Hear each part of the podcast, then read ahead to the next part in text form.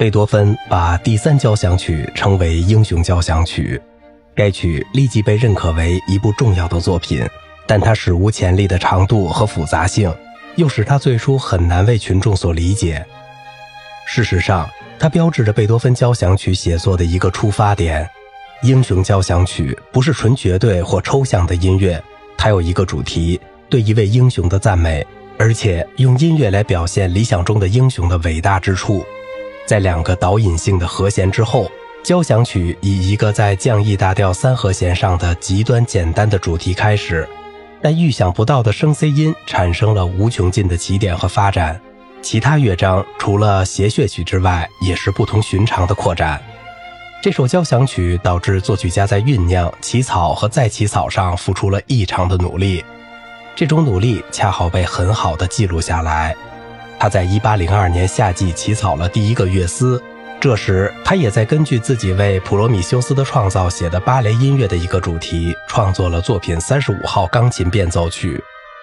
他使用这个主题的低音部分和主题本身作为这首交响曲中最复杂的最后一个乐章的主题。这是变奏曲、赋格曲和进行曲的混合体。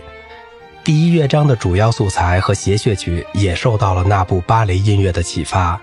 贝多芬留下几份第一乐章的草稿，使我们能够追溯他构思的历程。甚至在贝多芬生活的年代里。一些评论家和分析家也提出第一乐章的一些表面上的特点：展开部第二百四十五小节超过了城市部第一百五十五小节和再现部第一百五十四小节，同城市部的长度大体相等，尾声几乎和城市部一样长。从主部到副部或属调主题群的连接部都很短，而副部有多个主题，在展开部中出现了一个新主题，有不相关的和突然的变调。如在线部的十五小节内，第四百零一至四百一十六小节相继转为降 E 大调、F 大调和降 D 大调；在尾声的八小节第五百五十五至五百六十三小节中，从降 E 大调转为降 D 大调和 C 大调。某些经过句有连续的不协和音。在在线部出现之前，圆号过早地重复了主部主题。贝多芬早期的草稿使我们能够洞察他的宏伟计划和这些因素的作用。虽然起初看来，城市部甚至展开部都极富于新的素材，然而实际上，他们大多数都是从第一主题吸取的东西，以符合过去交响曲的做法。当贝多芬写作第一份草稿时，他的各种成分的来源由于富有想象力的一些派生物而变得模糊不清。因为贝多芬在城市部中运用了许多动机，避免明显的终止式，从而使这一乐章的曲式引起了争论。在下面的表格中提出了两种不同的解释，情况也许是贝多芬有意识地在城市部中制造模糊不清，激发了日后对细节的这些争论。展开部中新主题的问题不时地被特别地加以评论，那些草稿对比再次具有启发性。双簧管演奏的第二百八十四小节 E 小调的所谓新主题并没有出现在任何手稿上，代替它的是这一乐章主部主题的一个变体。在谱例中展示的是一份比较早期的手稿，位于最后版本的上方，显示这一变体来自主部主题的相应的音，并从大调转为小调。在 G 和 B 音上的突强突弱的符号增强了主部主题的一致性。到第二百九十二小节达到了 A 小调，草稿中出现了一个对位的片段，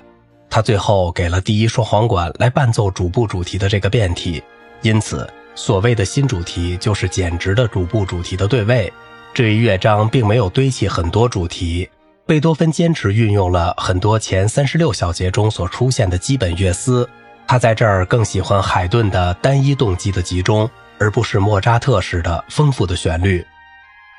然而，新的因素在于主部主题被处理得像一个戏剧人物，其中描绘了他的奋斗以及遭到的阻碍和压制，但是最后仍然胜利了。整个交响曲的确具有戏剧的性质。最戏剧化的事情是最先在第二十五小节听到的切分音的发展，到第二百七十六至二百七十九小节出现的不协和音时达到了顶点。在那里，从 C 大调和弦沿流下来一个 E 音，在一个 F 和弦即 E 小调的那不勒斯和弦上方不断的重复，最引人联想的主部主题的一次再现，发生在元号吹奏的第三百九十四小节上。这个主题在这儿踌躇地抬起了他的头，衬托着他的是小提琴孤独的属和弦上的七度和九度音，恰恰在全乐队奏响完全的属七和弦，以标志再现部的到来之前。早期的听众指责元号的进入太早了，贝多芬的学生卡尔车尔尼认为这一进入应该取消。甚至伯辽兹也认为这是抄谱员的错误，但草稿本上显示，贝多芬从第一份草稿起就已经在考虑这一巧妙的手法了。贝多芬显然打算把这首交响曲献给拿破仑，拿破仑是他心目中的英雄，曾答应把人类带入自由、平等和博爱的新时代。但是，按照指挥家费迪南里斯的说法，当贝多芬听到拿破仑称帝时，他愤怒地撕掉了写有献词的首页，失望地说。他的偶像不过是一个野心很大的统治者，正在变成一个暴君。这个故事有些言过其词。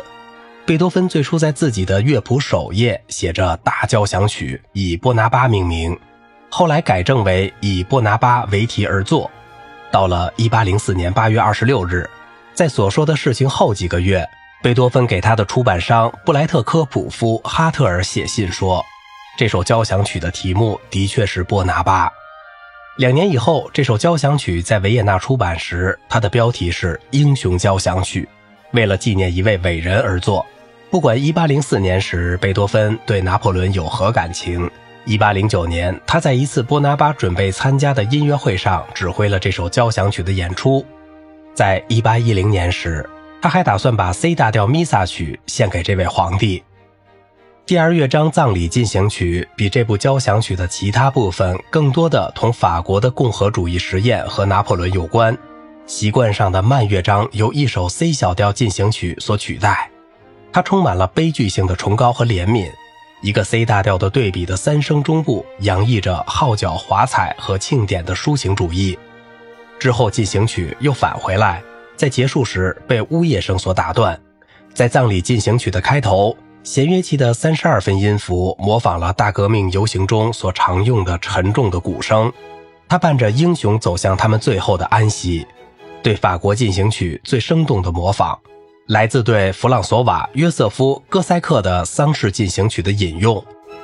大调段落有一种赞美诗的性质，它不时地被华彩号角和鼓声所打断，结束于同度齐奏中。在大革命的赞美诗中，经常把人生所唱的各个声部变成一首振奋人心的同度圣咏。好啦，今天的节目就到这里了，我是小明哥，感谢您的耐心陪伴。